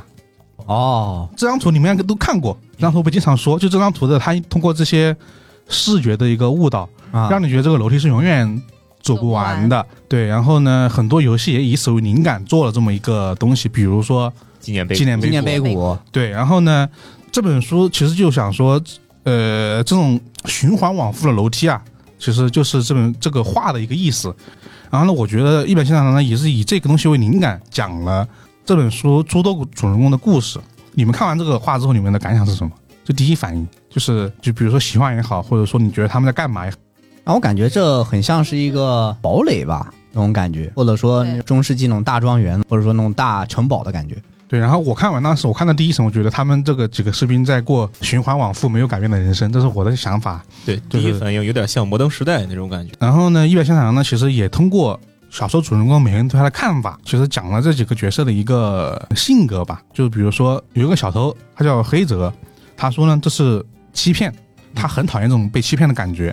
这是他看的这个这个画的之后第一感觉。小说另外一个人呢叫佐佐刚啊，他是一个。从一个独画廊里面独立出来的很有鉴赏能力的一个艺术从业者吧，他看到的想法就第一时间就是说，他觉得画里面的人，画里面这些士兵在完成人生的接力啊，你看这想法就已经不太一样了。境界上来了，对，然后呢，另外一个角色他叫河原琪啊，他是一个学生，还也是一个日本某宗教的信徒啊。他看到是一个在城堡门口呢抱膝而坐的一个士兵，他觉得这个士兵呢一直在等某一个人啊。为什么这样说呢？因为河原琪呢，他的父亲跳楼自杀了，嗯在某一天很突然跳楼自杀了。这啊，这是他看到这幅画的想法。然后另外一个人呢，他叫那个丰田，他就是一个被别人强行辞退的员工，找不到工作，社畜，日本经典社畜。他看到呢，城堡左边呢有一个离开屋顶呢，在眺望远方的一个男子，感他感觉这个人不用为生活的这种琐碎事所打扰，他觉得这个人很悠闲。但他自己呢，每天就在找工作，一个月可能投了三十份简历，没有一个简历就是有声响。就其实这些信息是在小说的片段里面通过只言片语给展露出来了。但是当时我看完这看到这的时候，我想起来这幅画，我就说啊，这一般现场真的很好的把这个人给写出来了。对，因为，嗯、因为这些人的这个人设，就会导致他整个故事交锋的一个不同。到这儿我还只说他这开头的一幅画，开头第二个东西就是他的一个名字，就是“华丽人生”这个词。原本这个应该是 Nash Knife 吧，然后呢，他用 Nash 对他用了很多他们日本人就分不清 L 跟 R，啊对对，分不都同一清这个发音。对，它就导致了有四个词。这个四个词我们来翻译一下，第一个就是我们就是华丽人生嘛，嗯，然后呢还有一个近义词呢，就是说是匆忙的人生，然后呢还有一个词叫轻率的人生，还有一个词叫挥霍无度的人生，这四个词也对应了这里面的很多主角。挥霍无度的人生就代表了一个画廊的拥有者，他叫那个户田。这个人呢，手段很极端。他比如说，他以前是做那个就是地产行业的，他继承了家里的地产行业，他很有钱。然后他后面他是说，这个东西地产行业呢，它永远就是不能再增值。他决定从事艺术品行业。他怎么做呢？每当一个画家刚刚有名气，就比如说一张画我出名了，我就把你这个画给买断，你以后的画呢都在我这里卖。然后他就拿这个巨额的这一个商品交易的这个差额，比如说这个画家刚出道，一幅画只能卖一百万日元，之后呢可以卖一千万日元，他就挣这个钱。但是呢，他手段很极端，就如果你不跟我签，我可以威逼利诱你，啊，比如说，哦，你要是跟我签呢，我就答应你啊，好好好，我们签，我就给这个很优势的价格，我们就签订这个协议。如果你不答应呢，我就跟你说，我啊在艺术品圈这个人脉很广，如果你不答应，我就让你无路可走。这个人就属于是这种人，他做那种日本的新干线，一个人承包一整节车厢，哦，票买完，哦，吃饭的时候，身边随时有五六个保安，但是你看不出来，因为他们就像正常人、正常人一样在吃饭。他就是这么一个人。我刚刚不是说到一个他觉得一个人生在接力的一个人嘛，佐佐刚嘛，他当时决定从户田的画廊里面独立出来，就自己干，因为他觉得自己的这个鉴赏能力也不错，然后呢，想自己干一番事业。独立出来之后呢，但是你开画廊，你需要有画家的资源嘛，不然你没有画，你就拿不到钱。他从户田的画廊里面独立出来之后，户田很不开心，啊、你不是抢我生意吗？对然后呢，他就开始一个一个找和这个周兆刚有关系画这个所有的画家开始谈判，就是威逼利诱啊，可能也是用你的以后的这些发展啊，有的用钱啊，就就是这种方式，然后切断了周兆刚跟每一个画家的联系，就他开画廊没有画家，就把人逼到这种地步，就是画廊倒闭，他就是这么一个人。嗯，对，然后甚至还有更过分的，之前别人找他来借钱，别人找他借钱嘛，但是会就给他画饼嘛，说啊，你借我钱，以后我就能多多少倍的还给你。然后他说，为什么每一个向我借钱的人还有那么大的抱负呢？就是说，他就他就用这种语气，你你是在借钱，为什么你还有你感感觉你这么有抱负呢？他就说不行，你你得给我换点什么东西。嗯但是那个老板呢，他是一个做就是演艺经纪公司的，他就提了要求说，那我那边有很多的明星啊，刚出道的一些偶像啊、嗯模特啊啊，你可以通过这个啊做点那些交易，我们来挣点钱。他不同意，通过调查，他知道这个人最关心的人是他的老婆，他就提议说，那让你的老婆陪我一个晚上吧。他就是这么一个人，当面戴绿帽，对，就当面，但那个人同意了，啊，这么狠的吗？对，就是就感觉就像是要用你最珍视的一样东西，然后来换取一点什么。就是他就是户田就是这么一个人，就代表干挥霍无度的人，他就是这么一个啊这么一个人。然后呢，还有一些人，比如刚刚提到这个黑泽啊，他就比较好玩。黑泽呢，就是电影里面芥雅人演这个人，他这是一个强盗，叫就是小偷。嗯啊，对，但这个人呢就很有趣，他是一个有着自己美学的小偷，啊，哦，就是我有原则的，我我不偷那种很大的家，我就偷那种普通家庭。然后呢，就是我比如说，啊人家劫贫济富人，家你他这这干啥呀？ 对，然后呢，他还很很好玩，就是说，比如说他啊、偷的话，他要自己开锁嘛，他会踩点，也会一些小偷经常的一些动作。但是他偷的时候，他就会说，我必定会留一张纸条，这张纸条呢会说，我从你家的某某里，比如说保险柜、衣柜里偷走了面 什么？偷走了二十到三十万日元啊！我告诉你，我偷了这么多钱，为什么这样做呢？一，我不想让你担心，是不是被最近受了什么啊？别人可能盯上你了，会之后持续的骚扰你。二，我告诉你，我只是来偷钱的。三，就告诉你我成功偷走了钱。他就是这么一个小偷，有自己的原则。就比如说还有一个形象是一个我们刚刚提到那个何元奇嘛，我刚刚说他是一个父亲跳楼导致他自己人生，他觉得自己很灰暗的一个人，他最终加入了一个宗教哦。这个宗教呢有一个教主，对这个教主呢怎么说呢？他有一个很特殊的能力，当时呢发生了一起就是杀人案件，这个教主呢就是说我知道凶手是谁。我通过我的这个能力，就是超推理，通过通过神通过神的能 梦力，幻联动，通过神的能力，我知道这个凶手是谁了。然后呢，他上电视讲这个事情，他就当时就是很羡慕这个事儿。没想到这个教主的这个手下，就有一天就说找到这个何元奇，说教主变了，你要跟我干一件事情，那个我们把教主给杀了，完了我们把他给分尸，把他的这个胃啊给拿出来，把他器官啊给拿出来。为什么要这样做呢？如果教主真的是神，那么我们把这些拿出来，神也不会死。如果我们拿出来他死了，那他就不是神。哦，对，然后呢，何元奇干什么呢？何元奇他画画功力很好，他就说你呢，你帮我把解剖这个过程呢，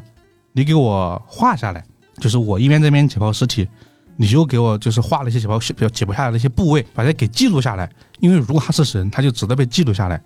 然后呢，他就当时就一边放着鲍勃迪伦的音乐啊，然后哇一边开始那个就画下那些就是被解剖下来的这一些呃尸体的一些痕迹，就是这个器官。一开头就是这么多故事，我刚刚说其实从了三条线，其中有五条线同时进行啊啊。对，看到这个你们肯定，你们是不是以为这个地方是同一天？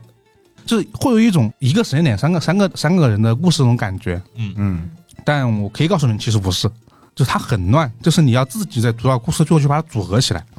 哦，对，比如说我还再提一个细节吧，因为我觉得它这这种组合得通过一个例子，就比如说有一天我们刚刚提到那个失业那个人，啊，啊社畜对，社畜，比如他有一天呢，他就去车站里面的一个储物箱，他捡到一张三十八号钥匙，他去开那个储物箱，一开储物箱呢，啪，里面掉出来一把手枪啊，啊、有子弹，很多子弹。你然后你翻了可能二二三十页之后，开始讲黑泽的线了，就是刚刚小偷吧。嗯，黑泽刚刚偷完了二二三十万，从家里面出来，路上碰到了两个老夫老妻，嗯可能六七十岁了，老夫老妻啪拿出一把枪，说来把钱给我，啊我要抢劫。然后他还说了一句很有哲理的话，哎，像我们这种六七十岁的老人，只有我们把枪拿出来的时候，你们这些年轻人才才会和我平等的对话啊，对，就类似于这种。然后呢，黑泽呢就把这个二三十万，他他他不是因为被威胁给的钱，他是觉得这两个人很有品位，说的话很牛逼，决定把钱给他，给了二三十万啊，像这是那把枪啊，嗯啊，枪从这儿，他这这好像是同一把枪，后面又可能又过了三四十页的左右这个地位，又讲一条线，就是黑泽他有一个盗贼集团的老大，他们要去抢钱，他们抢钱呢也要用到枪，就你会通过这样的连接连接起来。哦，比如说另外一个故事线，就是说里面呢是一个叫里面一个叫金子的一个人，啊、就是一个心理咨询师，他会经常收到一些电话，有人隔天会打电话问他，我要怎么会成为一个心理咨询师呢？他每次觉得这个人是个臭傻逼，把电话给挂了，然后每这个人每天都跟他打哦啊，你们想这个人是谁？我给透露一下，这个人是黑泽。哦，哦， 哦，比如说还有后面这个金子，他有他跟他这个偷情的一个就出轨的一个人开车在路上呢撞到了一个人，给撞死了。他们很慌张，因为这个人就是能你能看到血迹啊，因为是晚上嘛，他当时很慌张，完了撞死人了，怎么办呢？怎么处理呢？然后还还因此跟他这个这个出轨对象就是起了冲突。但看到后面你会发现，他撞的不一定是一个人。想想我们在哪死过人？哦，教主对，教主被分尸之后的尸体。哦，通过你就是你前面你可能就觉得啊这本书啊故事线，因为它其实因为人比较有趣，吸引你这吸引你把这些每个人故事往后读，但是呢，你可能还没看到哎推理小说怎么没有平面呢？然后你再往后面读，哦，这个东西为什么会出现在那儿？比如说，哎，这个尸体为什么会让他们给撞到了？这种感觉。比如说，其实他撞到那个人不是人，是那刚刚我们说那个画家何元奇，他把那个分尸之后的尸块装的其实是一个尸块，尸块撒出来，他以为以为是撞死的人哦。还有这种很多的这个连接之处，你要自己对，就看完之后你要自己对你，但是你可以想起来，因为他其实故事性的逻辑性做得很好，你可以马上想起来，哦，原来这个故事是在他那儿发生过。比如说我们在前第十页写的故事，可能在时间线上属于是第故事的第三天、第四天，可能在第一百页看的故事，反而是在故事的第一天，就是他这样的一个构造讲了这本书的这个几个人的人生，对，然后你会觉得啊，一百现场郎这点还是牛逼的，这写他写多线 叙事的能力太强了，而不仅如此，因为每个人就是我们刚刚通过一幅画，我们也知道每个人的性格，你可以看到每个人的这里一个成长跟变化，以他们的一些选择，然后他时不时会冒一些很有哲理的一些话，就比如说刚刚说那个嗯抢、抢劫犯老夫妇，所以说我觉得他这一次的一个腰封上有一句话。三句话吧，就是那个新出版社的美食腰封，我觉得写的挺好的。他只说的是一本值得读很多次的书，然后一本有些费神的书，然后最后一句话是仿佛行走于莫比乌斯环的阅读体验，就是那个就那啊走不走完不的完环。的那个环嘛。它这个书就是这个结构，你感觉啊，看完之后又回到起点了，就这么一个故事。然后看完之后，你其实对很多人生的问题，你会有一些想法，比如说啊我人生以为突然有了解答， 也通透了，是吗？就是解答太难了，就是人生这种事情解答太难了。但是你会有很多就是想法吧，就是比如说你到底该怎么过嘛，就是比如它里面有很多陷入困境的人，也有很多就是一开始就逍遥马虎的人，但他们的结局会让你产生很多的呃思索，比如说是否该这样过，所以叫华丽人生嘛，就到底什么才是华丽人生，或者说这个标准该由由谁来定，还是你自己来定？啊，对，所以这本书就是我比较推荐的一部分，因为这本书其实也是我一百现在郎的书读完之后，至少喜欢的书是 top 五级别的吧，就这本、这一本，哦五，对 top 五。那你真的读了很多一百现场 了，啊，确实，我真的起码读了在很五多，本以 上你才能说 top 五，难道你只读了五本？ 这也有可能。 对，然后然后这本书这一次新出版社是拿拿了版权之后重新出了嘛，嗯，然后其实也做了一个，我觉得是一个比较珍贵的一个东西吧，就是他在书的最后面，他当时让很多读者就是给他提问，然后他的回答，我看翻到这一页的一瞬间，我靠，我什么时候把这个给遗漏了？他说是征集中国读者的提问，然后然后让一一百先生来解答的，哦，对，然后我当时想，完了。我错过了，我居然没有碰到过这个东西，因为他是说的是通过社交媒体征集了三百个问题，然后选了十五个，我靠，这个概率还是很容易中的，是不是？对，忘记提问了，对，然后有我比我想抄一个问题吧，然后说说一般现场的这个感觉。这个是第十六个问题啊，他问题是这样的：他说，如果一般老师碰到了展望台附近举着本子的白人女孩，你会在她的树苗布上留下什么文字呢？然后呢，请你把你喜欢的日文告诉我。啊、来自 ID 如果恐惧是鱼，然后一般现场的回答就是说。我的回答很普通，就是健康。对人类来说，身心健康真的很重要，所以健康很好。为什么选这个问题？因为这本这个东西也跟他的书有关。他的书里面就是在他这个发故事发生地啊，就是他说这个展望台附近这个举着本子的白人女孩，她碰到一个人就会，他会说，如果让你留下一个词或者说一个字，用日文的，你想留下什么？然后呢，故事中的所有主角都留了一个词，健康健康是一脉相传的回答。哦，然后我是说这本书里面的，就是所有的主角都留下了一个词啊、比如说那个黑泽啊，我就是翻到第一页就是黑泽，黑泽留的词是什么？你可以猜一下。快乐，快 乐， 那不是那是我们今天的以太主的 题词。，黑泽牛的词就是夜晚，因为他喜欢夜晚。哦然后你你可以，嗯，大家可以自己去，其他的我就不说了，因为还一个找，就是其他的就是每一个人，我刚刚说的每一个人留的词都不太一样。我看到这个地方的时候，我想的是我该留什么词，我会这样想，虽然我没得出一个结论来。那你该留什么词呢？我们现在要玩这个环节吗？每个人说一个吗？ 那我已经说完 了，我要快乐。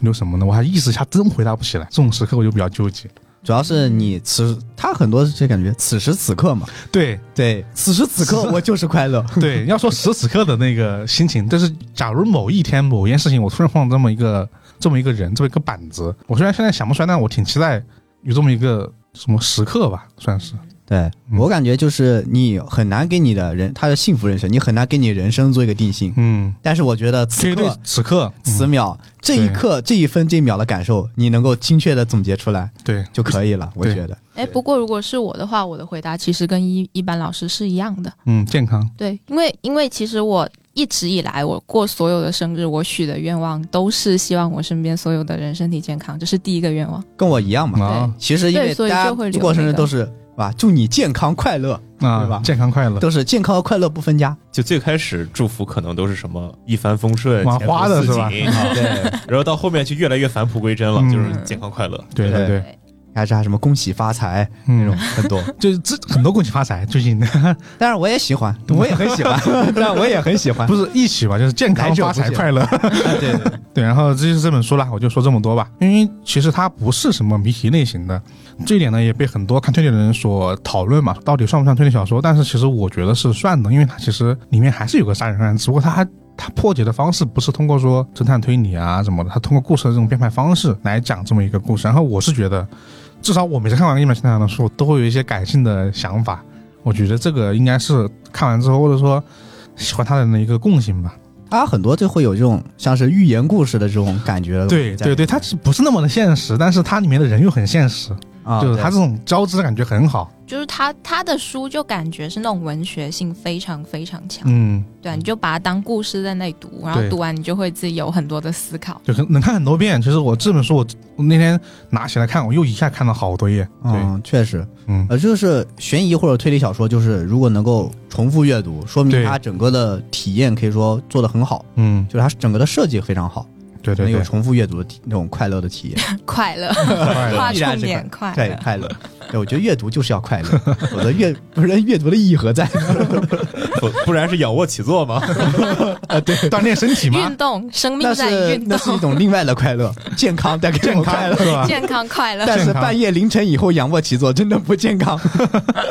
尤其是在你十二点钟看完书，然后嗯一点到两点钟开始仰卧起坐，就非常不健康。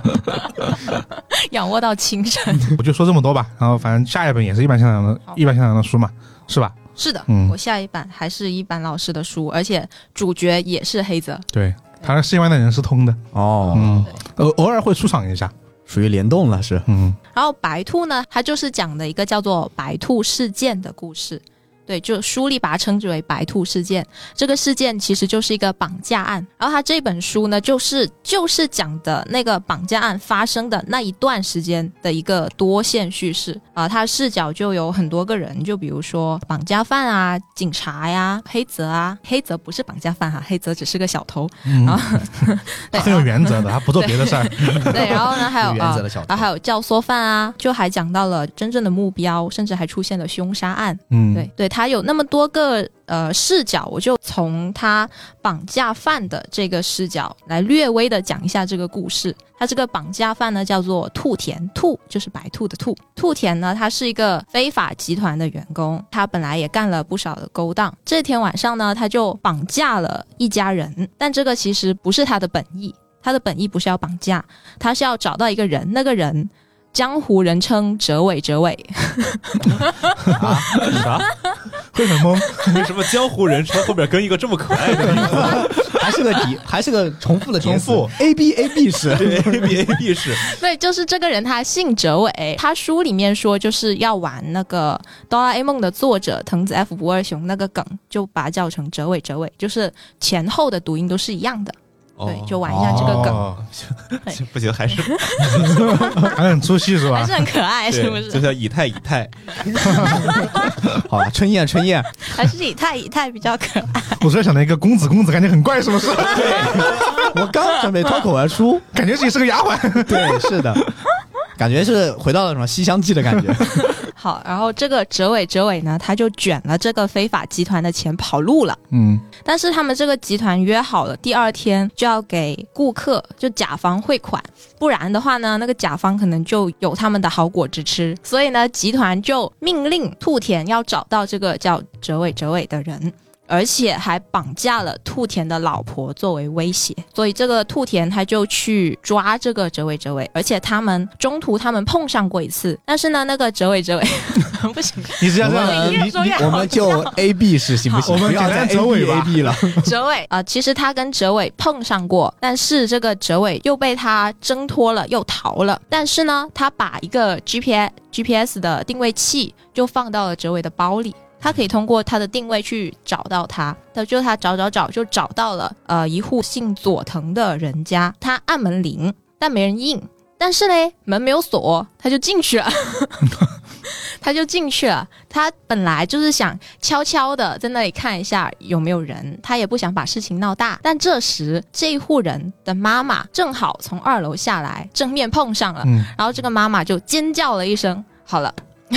这这个事情压不住了，被迫绑架，被迫绑架对嘛， 被迫，他就只能被迫掏出了他的手枪， 然后来威胁这一家人的母亲。嗯，之后呢，他还找到了他家的儿子，他就掏出手枪威胁这两个人，然后问这两个人家里还有没有其他人。然后他们说没有，他就把妈妈还有儿子绑起来。然后因为他找到那个哲伟的定位在这里，他就把照片掏出来给他们看，就问你们有没有见过这个人？他问这个人在这里吧。然后母亲呢就看起来神色有些激动，然后他反问了一句：“在这里。”这时，然后楼上传来了一阵声音。哎，他们两母子说：“这个家里没有别的人了。嗯但是嗯楼上传来了异动，兔田上去看就。好家伙，这两母子隐瞒我了！爸爸在这儿呢。 嗯，喜剧人反正就这有是，啥好瞒的呀？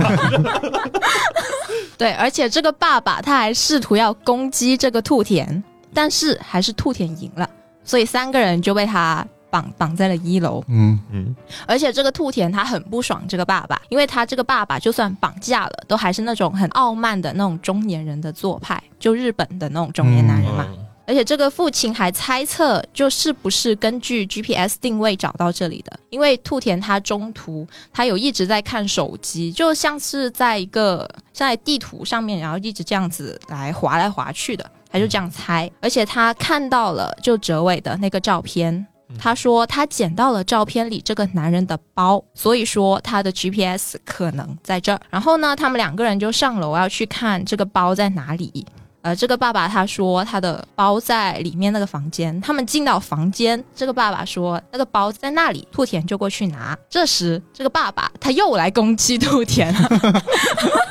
他又想要控制住兔田，结果又被反杀。这个时候呢，楼下又传来了声响，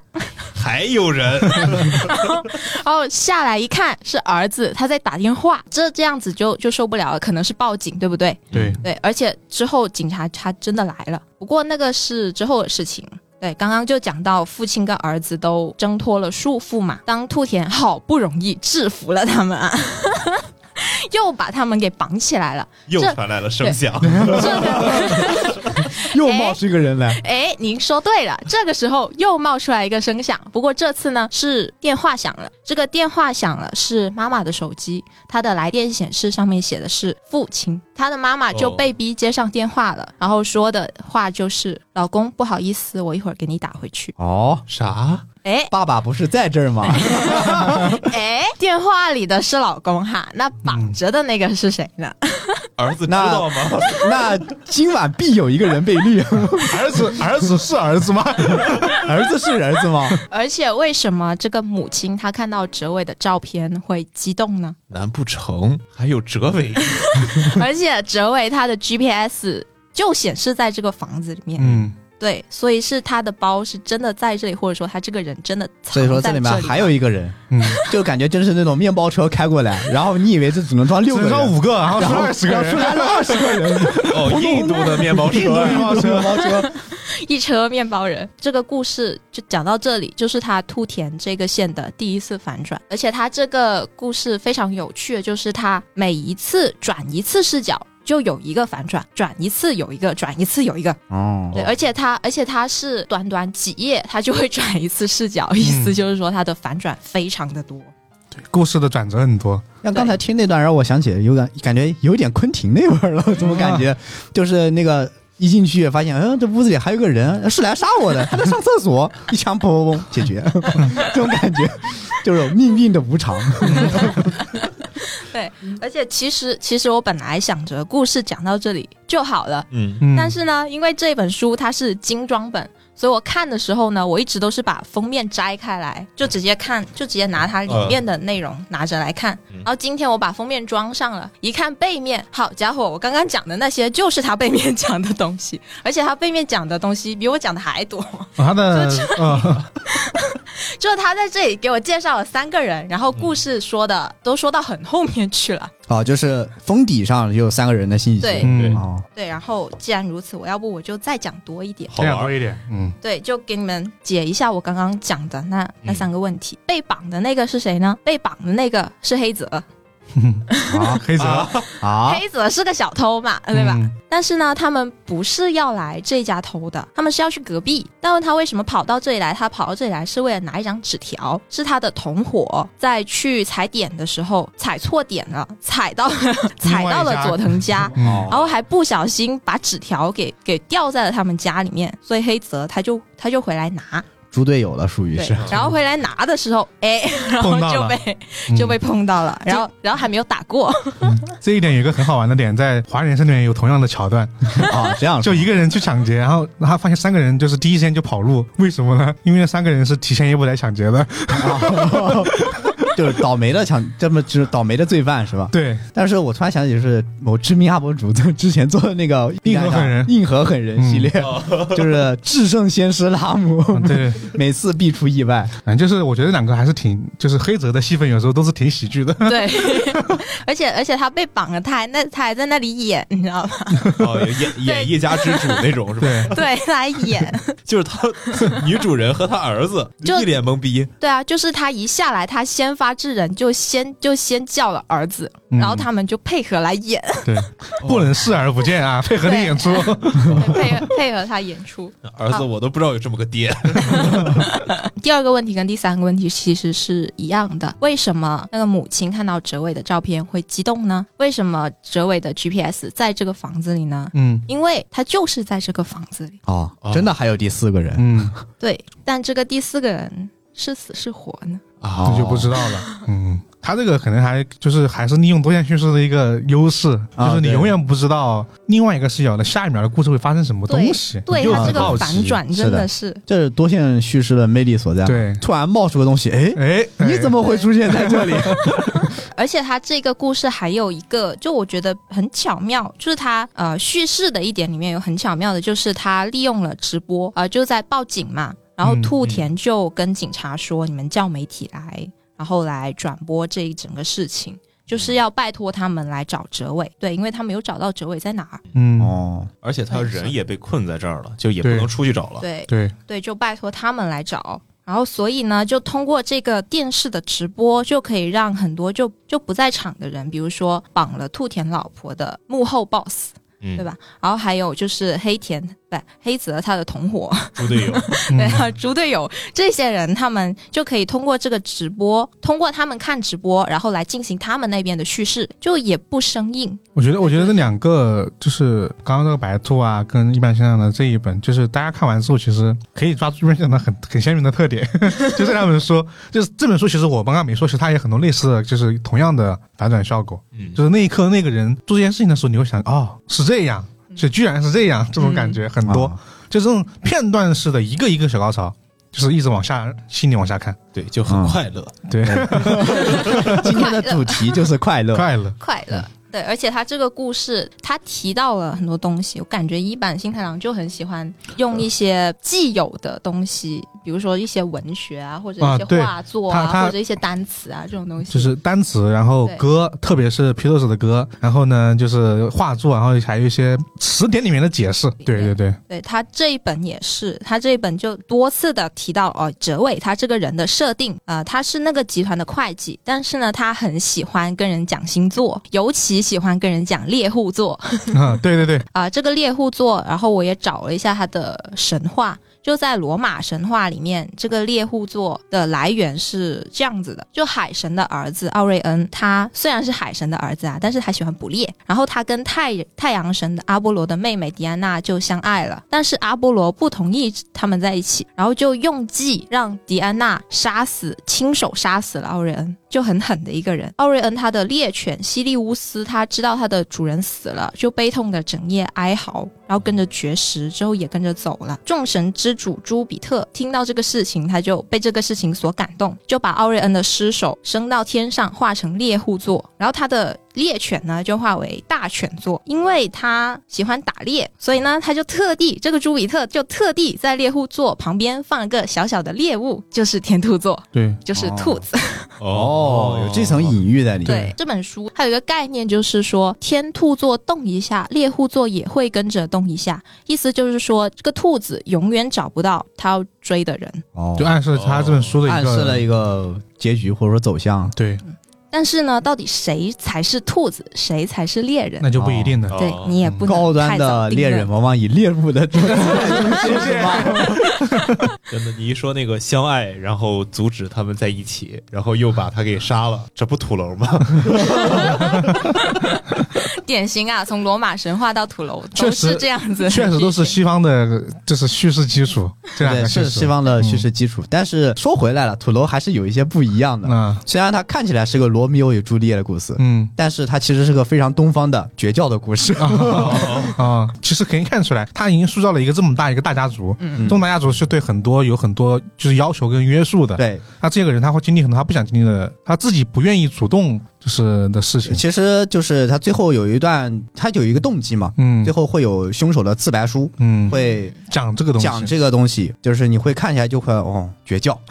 浓浓浓缩版是吧？啊，浓缩版，中国的乡村版绝教啊，啊， 哦叶老师，叶老师，叶老师又发言了，叶老师还是叶老师对这本书了解的比较深刻啊。 没有，只是绝教 的 PTS 做的太久了，有些东西相似的东西，你就会不断的往上面嗯去联想。但其实你会发现，悲惨的人生其实大家都差不多，只能这么说吧。真正的叶老师，他确实， 他把东西体现的太好了，让你可以对应到每个相似的故事里面去，对啊都以以他为这个蓝本去。这就要想又法要说回来了，就是比例和这 个功对利于的人物的问题，刻画啊对于小说帮助有多么的重 要啊！对，不是你光写好一个轨迹啊，就可以获得满分的阅读体验的。对，但说实话，这个《呛呛人民之奔二》其实人物其实已经很不一样了，对对他的人物是明显有就是进 步。但对是我这是真的，有进步，并不只是写在序言里面告诉你他有进步了， 但其实没有啊。他其实其实是有，反正我自己读我是这种感觉。这明两天对，明天以太因为左脚先踏进公司而被开除。没事，这段话他还没听见，应该是下个星期的某一哦 天。对是对对，下个星期这个时我候，还可以坚持到下个星期这个时 候。但是其实我是觉得，虽然说是有，就是比例上确实有提升，但是一方面是作家性格的问题，就是他喜欢写这些。其实就是就是，我觉得就是因就是因为这样，我们才有那么多看的不同类型可以看的小说。啊、对，嗯就是因为对他有这些坚持，所以才能看到不同类型的。嗯，但是下次麻烦把动机 补上，就是你可以写的不好，你可以写的一般，但是你不要不写，对你不要起码糊弄一下我吧就，你只要不要摆烂，好吧？你至少写一 写。不要不写，嗯稍微用一下你的聪明的脑子，嗯嗯给我想一个稍微能够看得了的动机，对，就是写了就行。你这都想出来了，就是你那么复杂你都想了，你为什么这个你稍微是吧多一小秒，对多一分钟你想出来怎么样的我都可以你为接什么受不了想？，对，怎么样都可以接受了，嗯多离谱都可以，你得 有，而且起码他是个完整的人，你得有腿呀。对，而且《清奇有物》里面的那些二次元段子，魔抖魔抖，加球是吧？插图也磨抖 磨抖，封面画的好看一点嘛这。星期五真的二次元就是拉满。就拉满拉满，他这个人就太太二次元了。就是当你重看我那天雨楼不是讲到图书馆嘛，我就我就去翻了一下图书馆的几页嘛，嗯我说哎，这个地方怎么这么多二次元段子？就是元素，它放了很多，比如说这是一个口头禅，这是一个对内容的一个梗，然后这是一个可能是一个角色的映还有照。很多的外号非常二次元，比如说“隐形的女王”， 对吧？零零分的破坏者什么的，就特别多这种。呃嗯，这种带称号型的这种东西，就看起来就是会有一点跳戏。因为昨天还在破解杀人案，今天就在那里课堂日常正是二次元的世界。对啊啊，对，就是这很二二次次元。元，啊，但是主要是下次把封面做好看一点。嗯那《敲响密室之门》的封面挺好的，这个图书馆的封面就你这个是原版，哦是哦啊，我知道是就是我就是说原版的嗯 封面，就是就是封面就能做到好看一点。嗯，因为像它两个书虽然都是引进，但是其实都是用的是原版的美术设计。对啊、我们这边这一版现在郎就是我自己的看法，其实就是一种在日常生活中发生的一种非日常的事情，你也不会离得太远，因为离得不太远，所以你能代入。但是因为它一些很奇怪的事情，让你会觉得很有趣，嗯，你又感觉你是在观看一个故事，你会再重新带入一段故事，又会觉得比较新奇。不用说里面写的很多一些小的点，它的小的点真的很多，就可能翻一页啊，这这句话写的真好， 就是这种点真的很多。对，经而济且我大师而且我感觉他的书就是其实根本就不用拍出来，我们自己就可以在脑子里面对演出对来，对对对反而拍出来嗯没那味儿，怎么说呢？就是拍出来之后，其实就锁死了你的想象 力。对，对但所以说上一次我们那个专题里面有讨论过很多导演，就是不同导演对就是一般现场小说的一个演绎，发现确实老老实实让他写的牌是最好看的， 啊，对因为他真的是用独特的结构导致出来那种魅力。啊，每个导演其实心中都会有对于这个书的这个想想象嘛他们只是对把它拍出来。对嗯这只是读这本书的其中一个读者的这样的一个想象。你可能觉得它很好，可能跟你的觉得很差不多，但也会觉得有大相径庭的。我觉得我想的比它更好，对，只是我没有拍出来而已。我觉得这个就是有趣吧，对，就是那种你可以随时拿起，随时放下，但嗯对有可能你拿起了就放不下忘。记放 下。 我觉得今天这几本书，基本上你拿起都很难放下。嗯，对对对对，虽然对放下的时候，有的是快乐的， 有有的的是痛并快 乐的，痛并 快乐着，有的是健康快乐，对，健康快乐，我这个是真健康快乐，一边现 在拿。 健康快乐，确实。对，那我们就可以就是整个什么组合读物是吧？先读一本《图书馆之谜》，读完了以后华丽人生，然后感觉整个人又被治愈了回 来。然后再读一本就是有点难受的，就是循环往复是吧？啊对，两圈互相补充，导致你能读更多的小说。哎对，确实，我是读完图书馆之后，马上就看到 土楼，马上就很快乐，整个人都被治愈了。对，就被治愈 了。嗯，好了，那大家对于今天分享的书还有什么要聊的吗？没了，已经严重严 重严重超时，超时。了。我们聊了太久了，对， 对，好，那我们线上就暂时打住。那本期节目内容呢，就是这个样子。这一期呢，我就组了个罗汉局，可能我下一期会组一个呃仙姑局，就大家期待一下。下次是真仙姑局，上次的一红比较难 受。一红坐在这里像是在坐牢。 坐了两个小时的牢，非常的难 受。好，就大大家可以期待一下子。而且，如果大家被有被我们说的书安利到的话呢，就可以打开橙色软件搜索“怪异藏书局”，对，销量喜加一就靠你们啦。嗯，嗯，就靠大家了，而且我们怪异藏书局还有微博，假如你已经把我们藏书局搬空了的话，你还可以去那边看一看，那边还不定时会有抽奖掉落，而且还有我们弗莱哥的工作日常。对很多抽奖。华生的粉丝也不要错过，常素局的微博经常会有华生哟。 嗯，对，写写作怪异藏书局，对，那个是怎么哼了来着？哒哒啦啦哒哒 哒哒哒哒哒。他哒的专哒用音哒乐哒哒哒。专用音乐。嗯，对，就如果大家有任何的想法或者建议呢，都可以加入我们的听友群，然后一起来聊一下。对，好，这一期节目就是这样子啦。我是局外人十三，我哦是局外人老根儿，我是局外人孙公子。我是痛并快乐着的局外人以太。大家拜拜，拜拜拜。 There's no need for despair. Just walk on and you'll find you are there. Surely you'll find the one, the trees in the